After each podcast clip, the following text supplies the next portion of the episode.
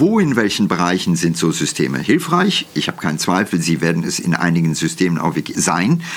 Aber es gibt eben auch Bereiche, Tabubereiche, wo wir möglicherweise sehr früh die Fahne heben müssen und sagen müssen, so, und da werden wir nicht zulassen, dass das Schicksal von Menschen über Maschinen bestimmt wird, weil da geht's um zu viel. Da bleibt die KI draußen. Herzlich willkommen zum Mutmach-Podcast von Funke mit Suse, Paul und Hajo Schumacher. Heute ist Mutmach Mittwoch mit prominenten Expertinnen und anderen klugen Leuten, die uns ein bisschen schlauer machen. Der Mutmach Podcast auf iTunes, Spotify und überall, wo es Podcasts gibt. Gerne abonnieren, das ist für euch kostenlos, aber für uns ein Kompliment, das wirklich Mut macht. Und jetzt geht's los. Einen wunderschönen guten Tag. Heute ist wieder Experten Mittwoch und ich freue mich. Unser Lieblingsexperte ist wieder einmal bei uns. Hallo Ranga Yogeshwar. Hallo.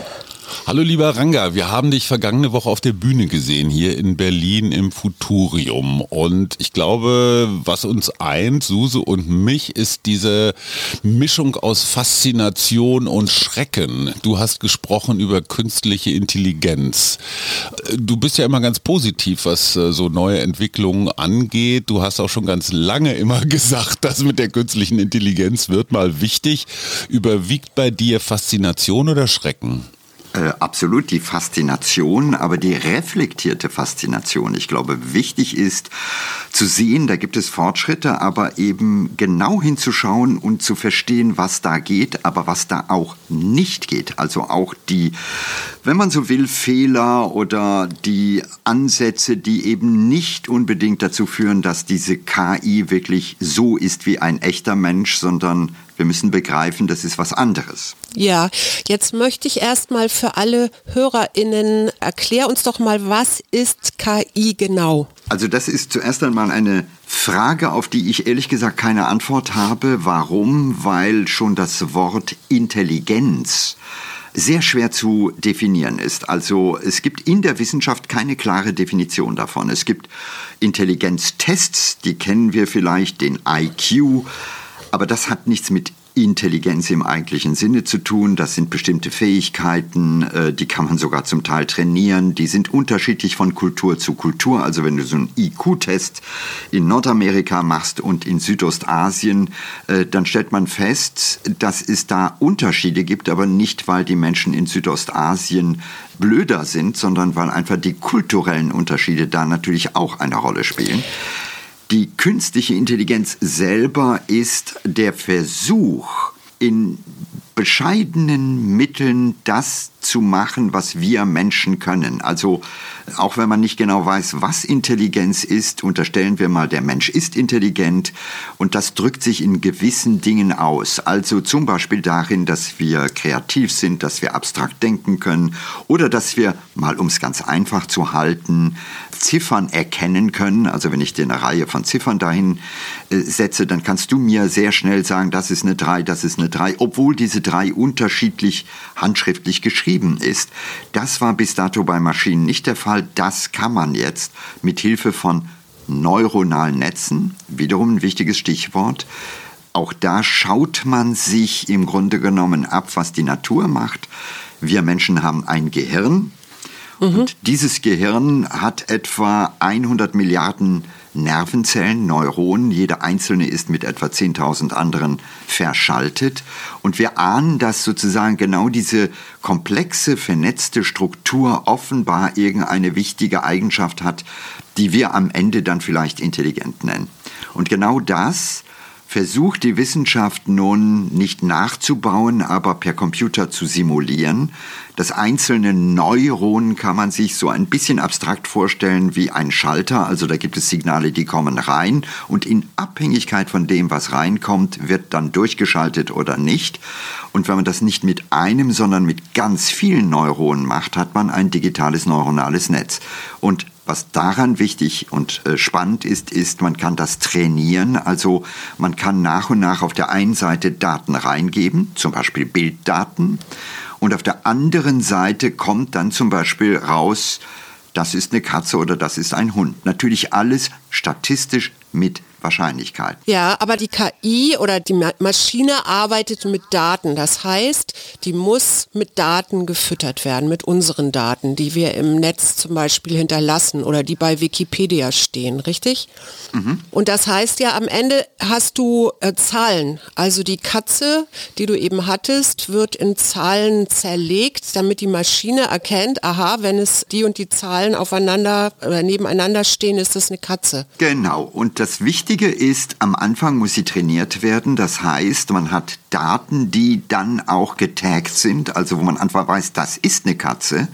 Denn das ganze Prinzip der sogenannten statistischen KI beruht darauf, dass die Räte am Anfang und dann mit der Zeit, weil man ja weiß, bei diesen Daten handelt es sich um eine Katze, fängt man an, dieses neuronale Netz so zu verstellen, dass beim nächsten Raten die Wahrscheinlichkeit, dass das System sagt Katze, größer wird.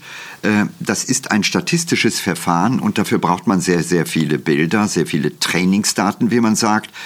Wenn man sich mal so konkrete Anwendungen anschaut, äh, gerade bei bildgebenden Verfahren, zum Beispiel Röntgenaufnahmen, die dann mit Hilfe der KI ausgewertet äh, genau sagen, um welche Krankheit oder um welchen Tumor oder sonst etwas es sich handelt.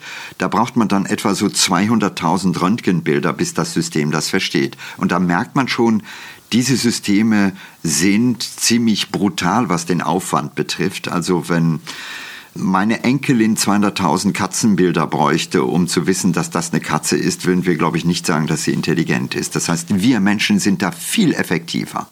Ja, und trotzdem haben wir Menschen äh, ja in den letzten Wochen und Monaten mit dieser Zaubersoftware ChatGPT erstmals so eine praktische Erfahrung gemacht. Also KI ist jetzt nicht länger so eine Nerd-Veranstaltung, gibt's ja schon überall, sondern jeder, und die Zahlen sind ja wirklich ähm, berauschend, äh, jeder Mensch auf der Welt äh, fängt an bei ChatGPT irgendwelche Aufgaben einzugeben. Schreibe schreibe mir einen Liebesbrief, schreibe meine Hausaufgaben, schreibe mir ein Exposé für irgendetwas. Und das ist für mich gerade so ein Google-Moment. Ich glaube, jeder erinnert sich noch so an die 90er Jahre, als er zum ersten Mal diese, diese völlig schmucklose Zeile bei Google sah, wo man dann was eingab und kriegte ganz, ganz tolle Suchergebnisse, die nichts mit Lycos alter Vista Yahoo zu tun hatten, was wir vorher genutzt haben. Und ChatGPT ist für mich auch so ein, ja, so ein Erweckungsmoment, wo auf einmal ganz viele Leute sehen, was kann dieses Ding? Bist du auch so fasziniert von ChatGPT? Ja, also ich bin natürlich fasziniert, aber man muss, äh, wenn man genauer hinschaut, eine Sache verstehen. KI wird schon lange angewendet.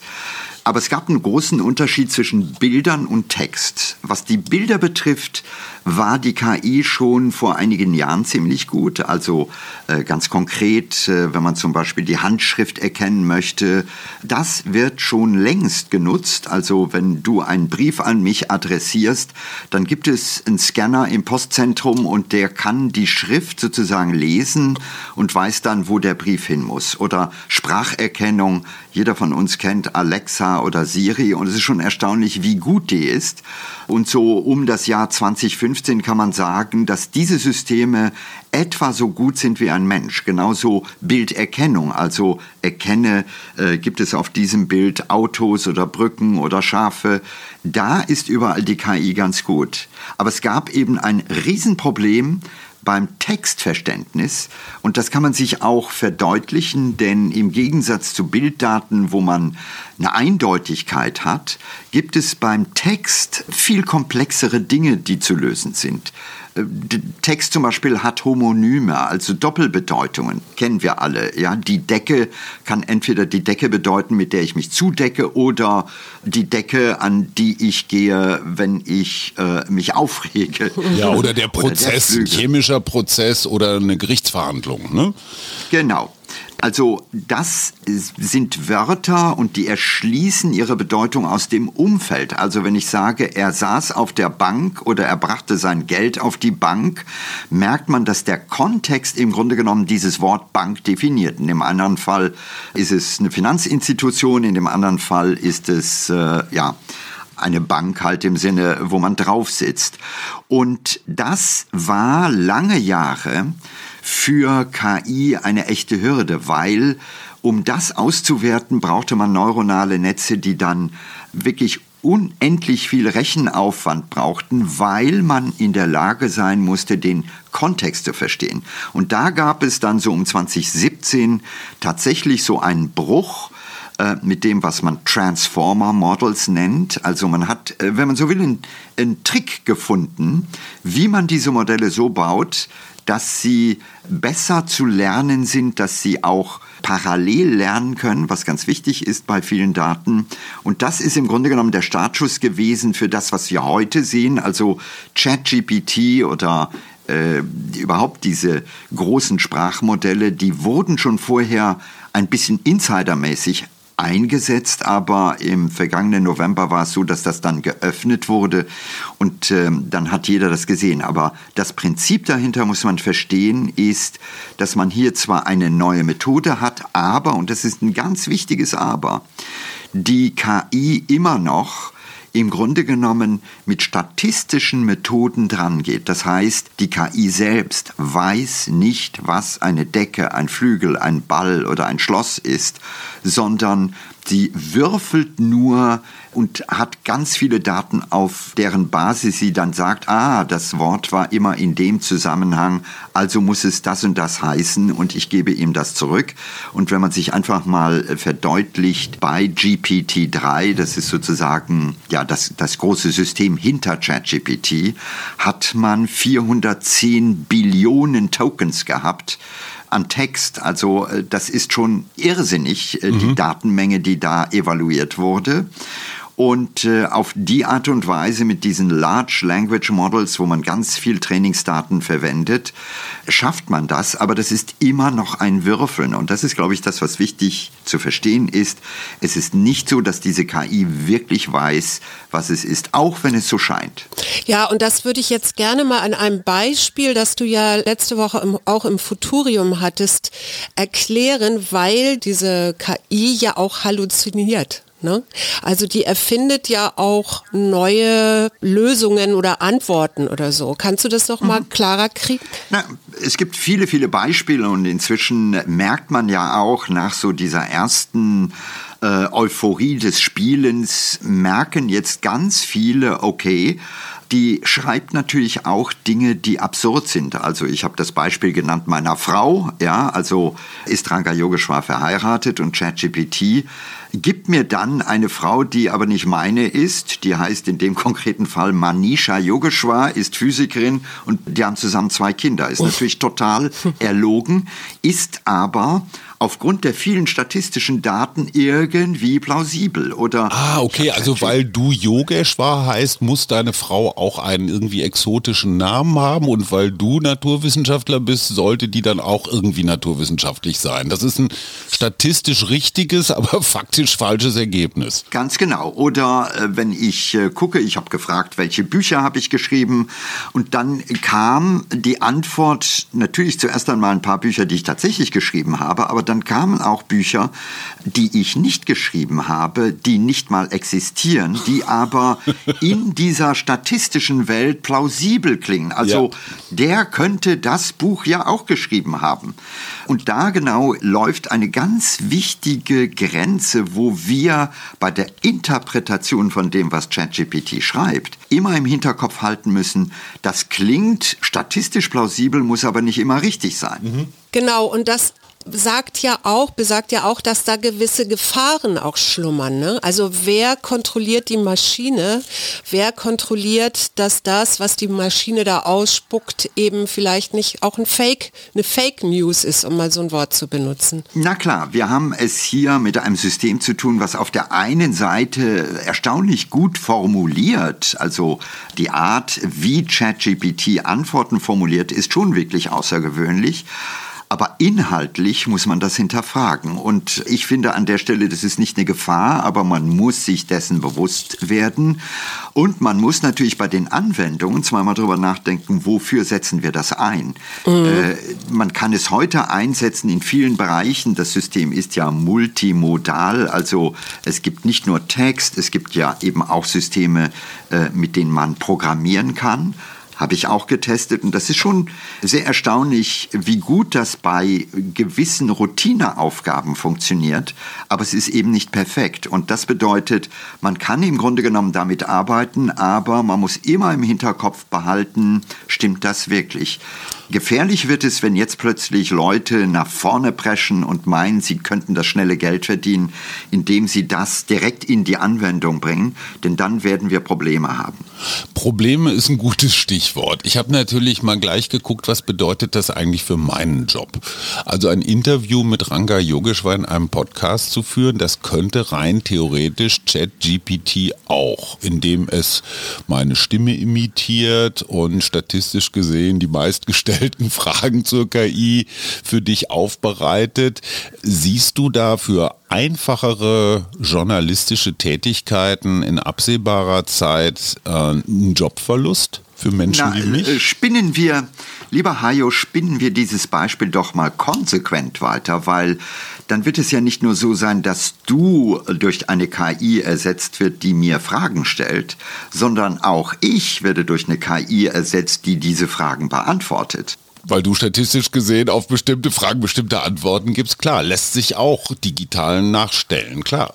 Das heißt, auf die Art und Weise kann man in äh, wunderbare äh, Spiele hineinkommen, wo man also wirklich lacht. Und das ist, glaube ich, an der Stelle eben auch etwas, äh, was ich mir wünsche. Man muss immer auch ein bisschen an den Spielgedanken denken. Ich saß nach dieser Veranstaltung im Futurium mit Doris Wessels zusammen abends und dann haben wir richtig rumgesponnen, weil es gibt ja so ähnliche Dinge. Du hast es vielleicht gehört, ChatGPT ist in der Lage, bestimmte Arbeiten, Masterarbeiten im Bereich Juristerei und so weiter zu schreiben. Und jetzt muss man sich vorstellen, irgendwann wird KI eingesetzt, um auf die Art und Weise eine Arbeit zu schreiben, ohne dass man ihr vorwirft, dass es ein Plagiat ist. Dann gibt es mhm. auf der anderen Seite eine KI, die aber jetzt diese Arbeiten wiederum evaluiert, um zu prüfen, ist das wirklich eine Arbeit, die von einem Menschen oder von einer Maschine geschrieben wurde. Und am Ende laufen wir in eine gemeinsame Sackgasse. Ich glaube, an der Stelle ist der Job noch nicht äh, da, wo wir jetzt sagen, okay, der ist morgen weg. Aber was wir sehen ist, wir haben bestimmte Jobs, wo Technik helfen kann. Also ganz konkret, ich habe vorher den Informatiker genannt, in Zukunft wird es so sein, dass man mit ChatGPT programmiert und das als eine Art Assistent verwendet. Oder wenn du als Journalist arbeitest oder ein Regisseur ein Drehbuch schreibt, dann wird ChatGPT möglicherweise so ein bisschen vielleicht einen Vorschlag machen, der mag vielleicht absurd, aber vielleicht auch inspirierend sein und darauf kann man aufsetzen. Also es wird immer mehr ein Zusammenspiel geben. Entschuldigung, lass uns noch mal ein anderes Beispiel durchdeklinieren. Suse als Therapeutin.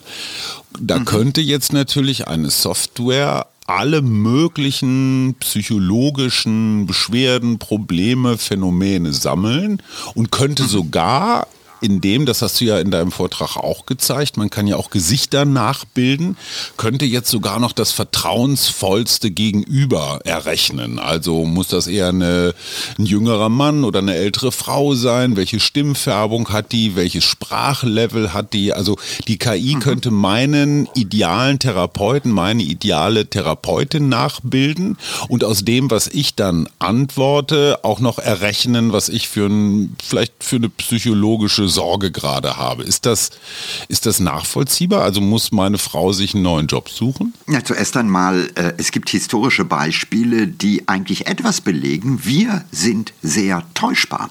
1966, also das ist schon lange her und das war noch nicht KI im heutigen Sinne, gab es einen Wissenschaftler am MIT, der hieß Josef Weizenbaum und der entwickelte ein Programm, ein Computerprogramm namens ELISA. Und dieses Programm arbeitete wie ein Therapeut. Also man tippte dann bestimmte Dinge rein und das Programm antwortete und äh, es gab so einige Tricks. Also äh, wenn man irgendwas sagte, kam die Antwort, was genau meinst du damit oder warum ist das so? Und interessant war, dass viele Menschen dachten, dass ist wirklich so wie ein echter Psychologe, der scheint mich zu verstehen. Aber dahinter liegt eben eine ganz wichtige Eigenschaft. Wir Menschen lassen uns durch solche technischen Dinge sehr leicht täuschen. Und das ist historisch schon der Fall gewesen. Als die Brüder Lumière ihren ersten Film machten und vorführten, da, das war ein Zug, der in den Bahnhof einfuhr, da liefen die Leute im Kino, standen auf, hatten Panik, weil sie dachten, dieser Zug fährt jetzt ins Kino. Also sie waren zu täuschen. Ja. Oder ein anderes Beispiel, Caruso, äh, den wir vielleicht noch kennen und wir kennen ihn, weil er einer der Sänger war, die als erste anfingen, Schallplatten aufzuzeichnen. Und damals, wenn man sich mal die Kritiken anschaut, hieß es, ja, diese Schallplatten klingen so, als würde Caruso direkt neben einem stehen. Wenn wir uns die heute anhören, denken wir, boah, das krächzt. Mhm.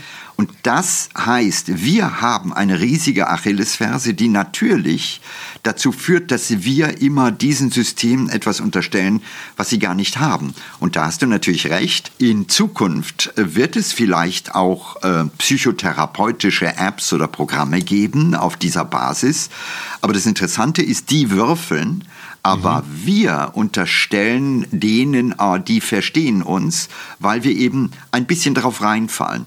Und genau da ist es natürlich wichtig für uns, die Debatte zu führen und zu sagen, wie weit geht das? Also ganz wichtige Stichworte sind, brauchen wir eine Kennzeichnungspflicht? Mhm. Und ich mhm. halte die für sehr essentiell aus mehreren Gründen. Das erste ist, wir wollen nicht getäuscht werden. Ich glaube, das ist etwas ganz Elementares. Das Zweite ist aber auch, erinnern wir uns nochmal, ChatGPT hat ganz viele Daten aus dem Internet genutzt. Das waren noch Daten vom Menschen. Mhm. Aber spätestens jetzt im Jahr 2023 wird das Internet verpestet werden mit Texten der KI. Mhm. Und das bedeutet, dass sozusagen die neuen Daten gar nicht mehr echte menschliche Daten sind, sondern ChatGPT-Daten, die dann wieder als Trainingsdatum äh, Daten für das nächste Modell verwendet werden. Also in anderen Worten, wir verpesten, wenn man so will, die Inhalte ja. und könnten möglicherweise damit auch die Entwicklung der KI durchaus bremsen. Also da müssen wir dran denken. Und dann gibt es noch einen wichtigen Punkt, über den mir zu wenig gesprochen wird. Und das ist das sogenannte Alignment Problem. Also, diese KI hat keinerlei Moral, hat mhm. keinerlei Ethik, ähm, aber sie guckt im Netz in der Vergangenheit nach, was ist da passiert. Und da gibt es durchaus Erfahrungen, dass solche Systeme im Grunde genommen, die trainiert wurden mit dem, was im Netz steht, nicht immer moralisch in unseren Vorstellungen adäquat antworten. Also ein konkretes Beispiel ist, äh, vor ein paar Jahren hatte Microsoft einen Bot, Tay hieß der, und äh, dieser Bot hatte sich aus Twitter und so weiter Daten genommen und antwortete und äh, fing dann an, Dinge zu sagen, wie Bush hat 9-11 gemacht und Hitler wäre besser gewesen, Donald Trump wäre, äh, sei die einzige Hoffnung. Also es war wirklich absurd, rassistisch, diffamistisch. Also Twitter pur. Und ja, und innerhalb von 24 Stunden wurde der Bot abgeschaltet. Aber das Grundproblem bleibt. Also diese KI hat keine Moral und die wird trainiert. Also ich kann ChatGPT fragen, wie kann ich zum Beispiel klauen, ohne dass man mich erwischt? Und die KI würde eigentlich theoretisch dir darauf antworten. Aber was man eben jetzt macht, ist, man versucht, die zu erziehen. Und das ist ein etwas dunkles Kapitel, denn das wird mit Menschen gemacht. Also Menschen gucken sich die Antworten an, evaluieren die Antworten und genau damit trainiert man wiederum, wenn man so will, eine zweite KI, die eine Art Filter bildet. Mhm. Und äh, wenn man sich diese Publikation anschaut von OpenAI, dann stellt man fest, das sind nicht Menschen wie du und ich, sondern das sind unterbezahlte Hilfsarbeiter in Kenia, äh, in, auf den Philippinen, in Bangladesch. Es äh, ist inzwischen ein bisschen skandalös. Äh, die Kollegen vom Time Magazine haben das aufgedeckt. Da gab es also eine Firma, Sama in Kenia. Und die Mitarbeiter bekamen etwa, also weniger als zwei Dollar die Stunde, um auf die Art und Weise hier furchtbare Texte zu lesen und dann der KI zu sagen, das darfst du so nicht sagen, mhm. etc. Es ist ja die Frage auch, wer hat ein Interesse und wir hatten ja schon, du hast ja Microsoft, glaube ich, schon genannt oder also es gibt ja bestimmte Unternehmen und was haben die dann auch für ein Interesse, bestimmte Daten dort in die KI einzuspeisen, oder? Na, nicht nur Daten in die KI einzuspeisen, sondern zu überlegen, wie soll die sich verhalten? Also ja. Alignment heißt ursprünglich, okay, die KI soll im Sinne des Menschen ne, ja. sich verhalten. Das ist natürlich ein hehres Ziel. Und es gibt durchaus Schlauköpfe, die sagen, naja, wir bauen eine KI, die in der Lage ist, dich möglichst lange dran zu halten, weil das ist ganz gut für das Businessmodell. Wenn du lange mit ChatGPT unterwegs bist, kann ich dir noch Werbung zeigen oder Daten abgreifen. Äh, und das ist nicht unbedingt im Interesse des Nutzers. Das heißt, man muss sehr vorsichtig sein, wofür wird das verwendet. Es gibt zum Zweiten die ganz prinzipielle Frage, die Daten sind bei diesen Systemen das Programm. Also man muss verstehen, die großen Trainingsdaten ermöglichen es überhaupt, Systemen wie ChatGPT so mächtig zu sein. Aber das sind unsere Daten. Mhm. Und man kann sich einen Moment lang fragen, ist es legitim, dass man sozusagen die Daten der Welt nimmt, um daraus dann ein privatwirtschaftlich organisiertes und ein System zu bauen, mit dem man dann viel, viel Geld macht. Äh, da muss man dann vielleicht irgendwann mal sagen, nein, Open heißt in dem Sinne wirklich Open. Also brauchen wir vielleicht eine Regelung, die sagt, stopp, diese Systeme nutzen offene Daten von jedermann und es kann nicht sein, dass die dann plötzlich privatisiert werden und daraus Geschäftsmodelle entstehen. Also da gibt es eine Menge von komplexen Fragen, die daraus kommen. Und das haben wir ja bislang schon in einer etwas anderen Form, aber auch schon bei Facebook oder auch bei Google gesehen. Da werden privatwirtschaftlich Daten gesammelt und keiner von uns weiß genau, was damit passiert. Also das Phänomen der Blackbox. Eric Schmidt, früherer Chef von Google, der immer ein ganz begeisterter Digitalisierer war, der sorgt sich inzwischen sehr, dass diese KI in den Händen der Falschen, also Schurken und Diktatoren, für sehr viel Ungemach sorgen kann. Beispiel, ich frage ChatGPT jetzt als potenzieller Terrorist, äh, wie baue ich mit einfachsten Mitteln eine besonders effektive Bombe? Nur mal zum Beispiel. Oder ein, ein Diktator hat eine Wahl vor sich, der kann jetzt eine KI beauftragen, entwickel mir für jeden Menschen den perfekten Wahlslogan oder wie kriege ich den? Also die Manipulationsmöglichkeiten, gerade für Menschen, die Übles im Schild führen, sind natürlich gigantisch, oder? Ja, die, die sind gigantisch, die werden auch genutzt werden. Das wissen wir aus der Vergangenheit. Erinnere dich an den Fall von Cambridge Analytica, wo sehr gezielt versucht wurde, mithilfe in dem Falle von sozialen Netzwerken eine Wahl im Grunde genommen zu bestimmen, zu mhm. manipulieren. Ich glaube, es gibt einen Punkt, über den zu wenig geredet wird. Das ist nicht nur der negative Missbrauch, aber wir reden ja immer über rationale Aspekte. Aber jetzt stelle dir vor, was passiert, wenn, du hast es ein bisschen angedeutet, in Zukunft Avatare da sind, also ChatGPT oder diese KI nicht mehr über Text eingegeben wird, sondern man sieht eine Person, mhm. die mit einem redet. Und äh, jetzt stelle dir vor, diese Person versteht dich, wenn du morgens irgendwie Sorgen hast, dann gibt sie dir eine Antwort, zum Teil eben auch emotional, so ein bisschen wie ein Psychotherapeut. Sie sieht wunderbar aus, weil natürlich die KI weiß, was dein Beuteschema ist. Mhm. Was wird dann emotional passieren, wenn man dann noch ein bisschen weiter denkt und man sich vorstellt, dass wir irgendwann oder immer mehr Menschen die Brille anziehen, um ins Metaverse abzugleiten, also in die virtuelle Welt? dann muss man sich schon klar machen, da wird es möglicherweise eine Veränderung geben, die beängstigend, die vielleicht auch verstörend ist, weil wir emotional an der Stelle anfangen, uns aus der Realität rauszuziehen in die Virtualität. Wann wird es die erste Liebesgeschichte geben mit so einem intelligenten Gott, äh, Bot oder den ersten Selbstmord, weil der Mensch aus Fleisch und Blut äh, nicht überein kann, dass die Frau, die ihn total versteht etc., eigentlich nur ein blöder Algorithmus ist. Also da glaube ich, müssen wir sehr viel stärker darüber nachdenken, Was macht das emotional? Weil wir die Gefahr im Moment laufen, dass wir eine Art gigantische Völkerwanderung haben, die größte in der Geschichte der Menschheit, nämlich aus der Realität in die Welt des Digitalen.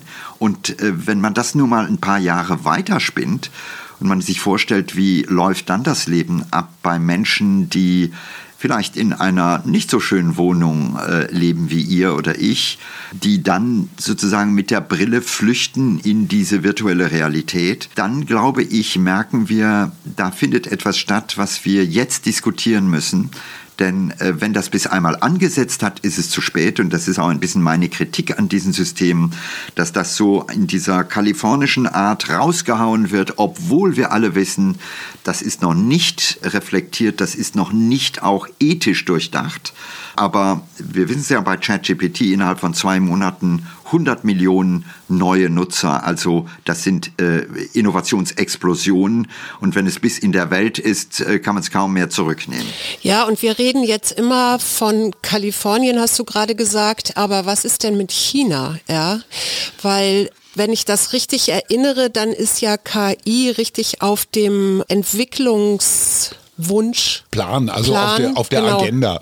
Äh, dazu ganz kurz vielleicht, der aktuelle Spiegel äh, macht ja auf mit einer Titelgeschichte über KI und prognostiziert einen globalen Machtkampf. Bislang war es ja immer das Silicon Valley, das eigentlich so neue Sachen vorangetrieben hat. Inzwischen, gerade durch das, was Suse gerade erwähnt hat, ähm, Key hatte ja offenbar so ein Erweckungserlebnis, nämlich den Go-Moment. Also als zum ersten Mal eine KI KI in der Lage war, in diesem sehr komplexen Brettspiel Go, durchaus komplexer als Schach auch, ähm, zu gewinnen.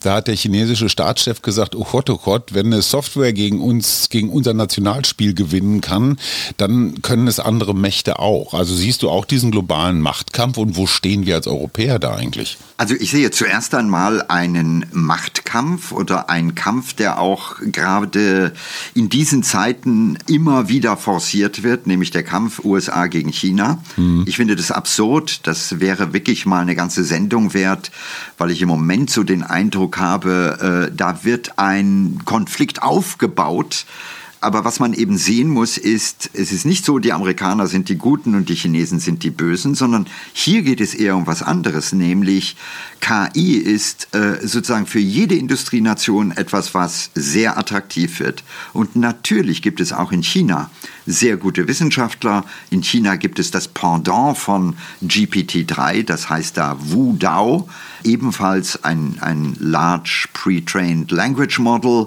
Äh, und das ist ebenfalls ganz leistungsfähig. Natürlich kriegt man da weniger Daten als äh, bei ChatGPT. Aber alles in allem muss man sagen, es ist eine, die nächste Technologie, die da eine Rolle spielt. Man muss übrigens dazu sagen, dass dieser Konflikt USA-China gerade in dem Kontext schon längst, leider Gottes sage ich, am Brennen ist. Das erkennt man zum Beispiel daran, das sollte uns auch zu denken geben, dass ChatGPT trainiert wurde auf Systemen, das sind große äh, Computersysteme von Nvidia, die im Grunde genommen genau diese Art von Trainingsdaten oder die Mathematik dazu sehr gut können. Und diese Systeme sind aufgebaut mit Chips, die extrem feine Strukturen haben im Bereich von Nanometern. Und diese Chips sind bisher ausschließlich in Taiwan hergestellt worden, weil Taiwan das einzige Land ist, was das kann. Mhm. Und momentan gibt es ein großes Wettrennen zu sagen, oh, oh, oh, die USA versuchen mit dem sogenannten Chip Act viel von dieser Chip-Produktion wieder in die USA zu bringen. In Deutschland gibt es das übrigens auch oder in Europa, in Deutschland, in Ostdeutschland baut äh, Intel so eine große Fabrik auf. Das Riesenproblem dabei ist, Mitarbeiter zu finden, die diesen Stress auch aushalten mhm. Das gelingt weder in den USA noch in Europa. Jetzt überlegt man sogar wirklich Mitarbeiter von TSMC in Taiwan abzuwerben, ja, und zwar in Scharen, um sie dann hier hinzusetzen, weil auf die Art und Weise ein neues, in Anführungszeichen, Wettrüsten der KI losgeht. Aber das ist für mich absurd, weil, und da bin ich sehr klar, was momentan passiert ist, da wird ein Konflikt vorbereitet und ich hebe die rote Fahne und ich sage, Leute, da sollten wir uns nicht rein ziehen lassen. China ist besser als sein Ruf und die USA sind vielleicht schlechter als ihr Ruf, je nach Perspektive. Aber es geht am Ende darum, dass wir auch eine friedliche Welt haben. Denn stell dir vor, was passiert. Dann haben wir irgendwann das neue Wettrüsten, den neuen Kalten Krieg. Äh, und machen wir uns keine Illusion. China hat so viele coole und kluge Ingenieure, dass absehbar ist, dass in den nächsten Jahren und Jahrzehnten China einfach in diesem Bereich äh, die Nase vorn haben wird. Und insofern finde ich, ist Konflikt an der Stelle nicht die korrekte Antwort, sondern es müsste ein echtes Kooperieren sein, akzeptieren vielleicht auch, dass diese Welt nicht nur the American way of life hat, sondern Schattierungen hat und Kulturen unterschiedlich sein können und damit nicht sofort schlecht oder verwerflich sind.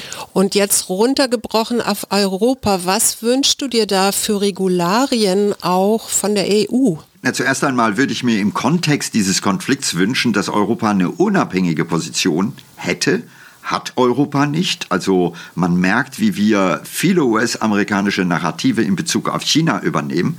Das finde ich brandgefährlich. Und das Zweite ist natürlich, Europa selber ist groß und müsste schon längst im Grunde genommen selber sehr viel aktiver daran arbeiten. Es gibt hier auch Ansätze, auch in Sachen KI. Äh, wir haben großartige Theoretiker, aber erinnern wir uns mal bei Corona, wir sind in der digitalen Welt nicht präsent. All die Apps, die wir verwendet haben, waren nicht europäische, sondern US-amerikanische oder wenn man TikTok nimmt, äh, chinesische Apps. Und ich glaube, da müsste Europa eine andere Strategie haben. Aber die Frage ist, ob der Rest der Welt das unbedingt will oder ob man das geradezu verhindern möchte, dass Europa eine eigene Unabhängigkeit bekommt. Da kann man einfach nur anmerken, seitdem es diesen Go-Moment in Peking gab, ist unfassbar viel Geld in Entwicklung reingepumpt worden. Da können sich äh, europäische Labore einfach nur, einfach nur wundern. Ich habe mal eine ganz praktische Anwendung. Wenn wir jetzt den Ukraine-Russland-Konflikt nehmen, wäre es rein theoretisch möglich, dass man mit so Deepfakes, das ist ja auch eine große Datenmenge, jetzt zum Beispiel eine Putin-Rede faked, ähm, in der Putin sagt nun mal zum Beispiel, ach, das war äh, ein Fehler, die Ukraine zu überfallen, wir ziehen jetzt unsere, unsere Truppen zurück und das, äh, da muss man eigentlich nur noch das russische Fernsehen hacken und das äh, überall verbreiten. Also wäre das ein möglicher Anwendungsfall? Ja, also sagen wir mal so, technisch ist das überhaupt kein Problem. Aber was wir bedauerlicherweise bei diesem Konflikt gesehen haben, ist, dass eben auch Medien im Grunde genommen sich zurückziehen in das jeweilige Lager. Also ich kann nur aus meiner Sicht sagen, es ist unendlich schwer in Kriegszeiten, das gilt für diesen Konflikt wie für viele andere auch, sich ein wirklich neutrales und objektives Bild zu machen, weil die Medienberichterstattung dieser Konflikte immer geprägt ist von der Seite, wo sie äh, produziert werden. Das ist bedauerlich. Ich glaube aber an der Stelle geht es darum, dass wir vielleicht auch eher in den Bereich kommen, wo wir fragen müssen, können wir Medien überhaupt noch trauen, generell, also nicht nur im Konfliktfall, wenn die KI immer alles schreibt? Also wir haben ja einen Trend jetzt schon in vielen Medien, dass äh, aufgrund der klammen finanziellen Situation selbst bekannte Medien sehr viel übernehmen von anderen. Also nimm eine deutsche Tageszeitung, mhm. guck einfach mal, wie viel von DPA oder Reuters da übernommen wird mhm. äh, und wie viel da wirklich eigene Recherche, eigene unabhängige äh, Recherche ist dann ist das schon erschreckend. Und äh, wir kommen jetzt in eine Welt, wo das noch sich möglicherweise verstärkt, weil es so einfach ist, schnell Text zu produzieren. Noch ein, noch ein zweites Beispiel, was, was mir so praktisch einfällt. Eine KI weiß zum Beispiel, wie Twitter funktioniert, vor allen Dingen auch reagiert, welche Buzzwords, welche Namen, welche Ereignisse ich irgendwie kompilieren muss, um einen möglichst großen Shitstorm zu erzeugen. Jetzt ist mir der Physiker und Wissenschaftler Ranga Yogeshwar ein Dorn im Auge, weil er irgendwie eine falsche Position hat. Jetzt könnte ich doch mit einer KI über Twitter, Facebook, äh, egal, TikTok, Instagram eine riesengroße Anti-Yogeshwar-Kampagne ja, konstruieren. Ja. Möglich? Ja, nicht nur möglich, das wird ja zum Teil auch gemacht, also nicht nur gegenüber mir, aber es gibt, das ist ein Riesenproblem im Netz, äh, so viele Bots, die unterwegs sind, also auch da eben essentiell eine Kennzeichnungspflicht. Ist der Post, den man da liest, wirklich von einem Menschen oder von einem Bot, dann gibt es äh, zum Teil sehr organisierte Lager, das sieht man sehr gut auf Twitter, die sich bestimmte Menschen rauspicken äh, aufgrund der politischen Konstellation und dann organisieren die Shitstorms. Das ist etwas, was äh, eher dazu führt, dass manche sogar sagen, ach, ich lasse das mit den sozialen Netzwerken, weil am Ende, und das ist eigentlich sehr traurig, diese Medien, die ja eigentlich das Riesenpotenzial hätten, eine wunderbare auch Diskussionsplattform zu sein, Dinge wirklich vernünftig zu teilen, aber stattdessen merken wir überall, dass Polarisierung, dass Hate Speech etc. so dramatisch zugenommen hat, dass man am Ende sich fragen muss, äh, will man da überhaupt noch in diese Kirmes hineingehen oder sagt man besser, nee, ich rede mit den Leuten, die vernünftig sind, die auch einfach elementare Manieren haben und nicht sozusagen bei jedem Argument nur noch polarisieren. Also das ist äh, eine Art Selbstzerstörung der sozialen Netzwerke, die man da beobachtet. Und die Zahl der Menschen, die allmählich sagen, ich lösche meinen Twitter-Account zum Beispiel, äh, weil da komme ich sowieso nicht mehr weiter, die wächst. Mhm. Ich möchte noch mal auf das zurück, was du vorhin sagtest, nämlich dass Menschen täuschbar sind. Ne?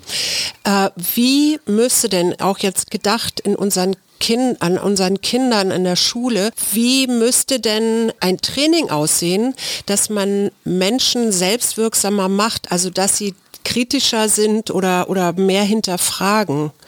Oder was würdest du dir da wünschen? Kennzeichnung hm. alleine reicht nicht, oder? Nein, man muss, äh, ich glaube, das Wichtigste ist, selber die Erfahrung zu machen und selber zu wissen, oh, oh, oh, das ist ja gar kein Mensch, das ist ja eine Maschine. Das ist der erste wichtige Punkt. Das zweite ist aber auch, wir reden immer davon, ja, dann müssen wir in der Schule die Bildung machen. Dreh das Ganze mal um und betrachte dir diese gesamte Situation aus der Perspektive eines jungen Menschen, der auf der einen Seite ein paar Stunden in die Schule geht, aber auf der anderen Seite einem Tsunami an Marketing, an Werbung mhm. für all diese sozialen Netzwerke äh, erlebt, die alle sagen, komm zu uns, mach mit, werd Influencer, ja, poste, poste, poste. Also wir sind da im Grunde genommen schon in einer Frage, wo die Ökonomisierung der Kommunikation so gewaltig ist, dass die vernünftige Einordnung, wie sie Schule, wie sie Bildungssysteme, wie sie Universitäten oder Bibliotheken machen könnten, geradezu lächerlich ist im Vergleich zu der gigantischen Macht, die diese ökonomischen Systeme auf junge Menschen ausüben, indem die vom Gaming bis zu ja, den Netzen eigentlich ständig sagen, wie toll das ist. Guter Punkt. Ähm, ich kann mich noch erinnern, ich war damals, als das mit Google und allem losging, auch so ein großer, vielleicht ein bisschen naiver Hoffer, Stichwort Wissensgesellschaft. So alle Inhalte sind für alle Menschen zugänglich, äh, die Welt wird klüger. Ich habe da äh, inzwischen meine Zweifel und was ChatGPT angeht, ist es ja nicht nur theoretisch, sondern wird auch praktisch so sein, dass die reine Menge von Texten, weil wenn sie automatisiert erstellt werden und da müssen nicht mehr Menschen wie du oder ich oder Suse uns die Köpfe zerbrechen, sondern das wird einfach automatisch, wird immer mehr Text, immer mehr Content erzeugt, von dem man immer weniger weiß, wie seriös er ist. Also diese Unwissen, Unwissenheitsgesellschaft, äh, die, die wir ohnehin schon erleben, wird jetzt durch KI doch nochmal ja, äh, vervielfältigt, oder? Weißt du, bei meinen Vorträgen habe ich vor Jahren immer gesagt, vor 100 Jahren war ein Mehr an Informationen gleichbedeutend mit mehr Demokratie, mehr Mündigkeit. Mhm. Heute ertrinken wir in einem Informationsmeer. Also das Absurde ist, dass dieses zu viel an Informationen am Ende in einer Entmündigung der Gesellschaft resultiert, weil in diesem Nebel niemand mehr weiß, was ist jetzt richtig, was ist jetzt relevant, ja, was, was ist auch etwas, was man, mhm. was stimmt, etc. Äh, was noch viel schlimmer ist, ist, dass selbst die Produzenten dieser Informationen irgendwann das auch nicht mehr wissen, denn äh, bei diesen Systemen, das muss man einfach von der Art verstehen, wie sie gebaut sind, diese trainierten neuronalen Netze, sind im eigentlichen Sinne auch nicht mehr deterministisch. Also im Sinne von, ich kann genau transparent sagen, wie kommst du dahin? Mhm. Und das ist natürlich ein Bruch mit der uralten Idee der Aufklärung, nämlich Kausalität. Also Einfaches Beispiel, wenn ich äh, verurteilt werde vor Gericht oder äh, von der Polizei festgenommen werde, dann habe ich in einer Demokratie das Recht, dass man mir erklärt, warum. Und Jetzt haben wir plötzlich Systeme, bei denen man das nicht mehr sagen kann. Und jetzt stell dir einfach mal übertrieben vor, so Systeme penetrieren das Rechtssystem und mhm. sagen irgendwann, Hajo ist schuldig aufgrund meiner Daten, mhm. aber ich kann dir nicht genau sagen, warum. Die Begründung dann heißt dann 92,7 Prozent. Genau. Und das, glaube ich, ist einer der ganz essentiellen Punkte, wo wir sehr früh überlegen müssen, wo in welchen Bereichen sind so Systeme hilfreich. Ich habe keinen Zweifel, sie werden es in einigen Systemen auch sein. Aber es gibt eben auch Bereiche, Tabubereiche, wo wir möglicherweise sehr früh die Fahne heben müssen und sagen müssen, so, und da werden wir nicht zulassen, dass das Schicksal von Menschen über Maschinen bestimmt wird, weil da geht es um zu viel. Da bleibt die KI draußen. Genau, und ich, wir sind ja ein Mutmach-Podcast, deswegen würde ich dich fragen oder dich bitten, doch zum Schluss noch was Mutmachendes für die, für die Zukunft zu sagen. Für unsere Kinder. Ich ich bin sehr sozusagen optimistisch gestimmt. Ich glaube einfach, dass dieses Kapitel KI total faszinierend ist und dass es ganz viele Benefits geben wird, die uns allen helfen. Also äh, es wäre völlig falsch zu sagen, das ist Teufelszeug, das brauchen wir nicht und so weiter. Aber entscheidend ist der reflektierte Fortschritt. Wir müssen über diese Dinge nachdenken und wir müssen genau überlegen als Gesellschaft, wo wollen wir sie einsetzen, wo wollen wir sie nicht einsetzen. Ich sage auch ganz wichtig ist, am Anfang damit zu spielen, also wirklich sich auszuprobieren, das System auszuprobieren, weil dann merkt man plötzlich, worum es geht und man erkennt dann vielleicht auch die neuen Fragen, die wir zu stellen haben, die wir, wenn wir nur darüber reden, vielleicht gar nicht stellen. Ich habe noch eine kollegiale Frage ganz zum Schluss. Und zwar, in welchen Arbeitsbereichen, die du so äh, ja jeden Tag vor dir hast. Du machst äh, Vorträge, da brauchst du irgendwelche Präsentationen, du schreibst Texte, du drehst Sachen. Wo wäre dir da eine KI wirklich hilfreich? Ich sag mal ein Beispiel. Die KI weiß, wenn du an deinem Schreibtisch sitzt, dann mögen das 62 Prozent der Zuschauer. Wenn du irgendwo im Wald stehst und was erzählst, äh, mögen das 84 Prozent der Zuschauer. Also würdest du, wenn du deine Beiträge schneidest für ein für einen Film oder sowas, würdest du da KI-Hilfe in Anspruch nehmen? Du sprichst jetzt zwei verschiedene Aspekte an. Das eine, ich greife den letzten auf, ist, wie ist mein journalistisches Selbstverständnis? Da gibt es Journalisten, die tatsächlich immer nur gucken, was gefällt. Und genau das ist ihre Orientierung. Das war nie meine Orientierung. Ich habe also immer wirklich zuerst den Fokus gehabt, mach das, wovon du innerlich überzeugt bist. Und wenn du Glück hast, verstehen es die anderen Menschen. Also insofern lass dich nicht führen da braucht man keine KI, das war schon im klassischen Fernsehen oft der Fall. Und das Zweite ist, wo kann man KI einsetzen? Meine Antwort bei Routineaufgaben. Und genau da, wo es um vielleicht eine tiefergehende Reflexion geht, hoffe ich, dass ich vielleicht Gedanken produziere, die eben nicht von der KI aufgrund vergangener Informationen nur zusammengestellt werden, sondern das eigentlich Kreative ist ja, und das ist das, was, das ist meine tiefe Überzeugung, uns Menschen von der Maschine unterscheidet, dass wir Menschen auch out of the box äh, denken können, out of the box der ganzen Trainingsdaten auch neue Sichten, neue Perspektiven haben, Aspekte sehen, die vielleicht ChatGPT gar nicht kennt, weil ChatGPT natürlich nur auf die Daten trainiert, die schon da sind. Lieber Ranga, jetzt haben wir noch nicht über die Menschen gesprochen, die gar nicht im Netz sind, weil ich meine, solche Länder gibt es ja auch. Also es ist vielleicht gar nicht die ganze Welt in KI-Systemen drin. Na, warte mal ab. Aber ich würde sagen, wir sollten an diesem Punkt vielleicht mal Punkt Schluss machen, weil das wird zu absurd, oder? es ist, glaube ich, eine Diskussion, die wir in vielen Facetten differenziert in den nächsten Monaten und Jahren führen werden. Und äh, vielleicht können wir dann sehr fokussiert nicht ganz allgemein über die KI nachdenken, sondern zum Beispiel der Frage nachgehen, ist KI in der Lage, unsere Emotionen zu lesen? Total spannend. Also meine Emotion ist auf jeden Fall ausgesprochen äh, aufgewühlt. Ganz herzlichen Dank, lieber Ranga. Ich glaube, wir haben alle noch gar nicht so ganz endgültig kapiert, was da auf uns zukommt. Aber du hilfst uns immer wieder dabei, es einzuordnen. Ganz herzlichen Dank. Ich habe es auch nicht verstanden, aber bemühe mich, die eine oder andere Frage zu stellen. Das ist vielleicht ja. genauso wichtig. Vielen Dank okay. dafür und dir noch einen schönen Tag und bis ganz bald. Wir hören uns und reden in Zukunft weiter persönlich.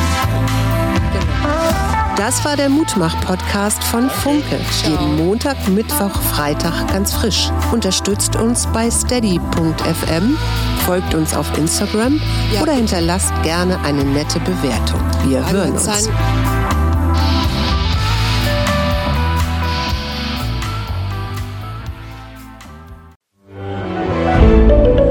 Ein Podcast von Funke.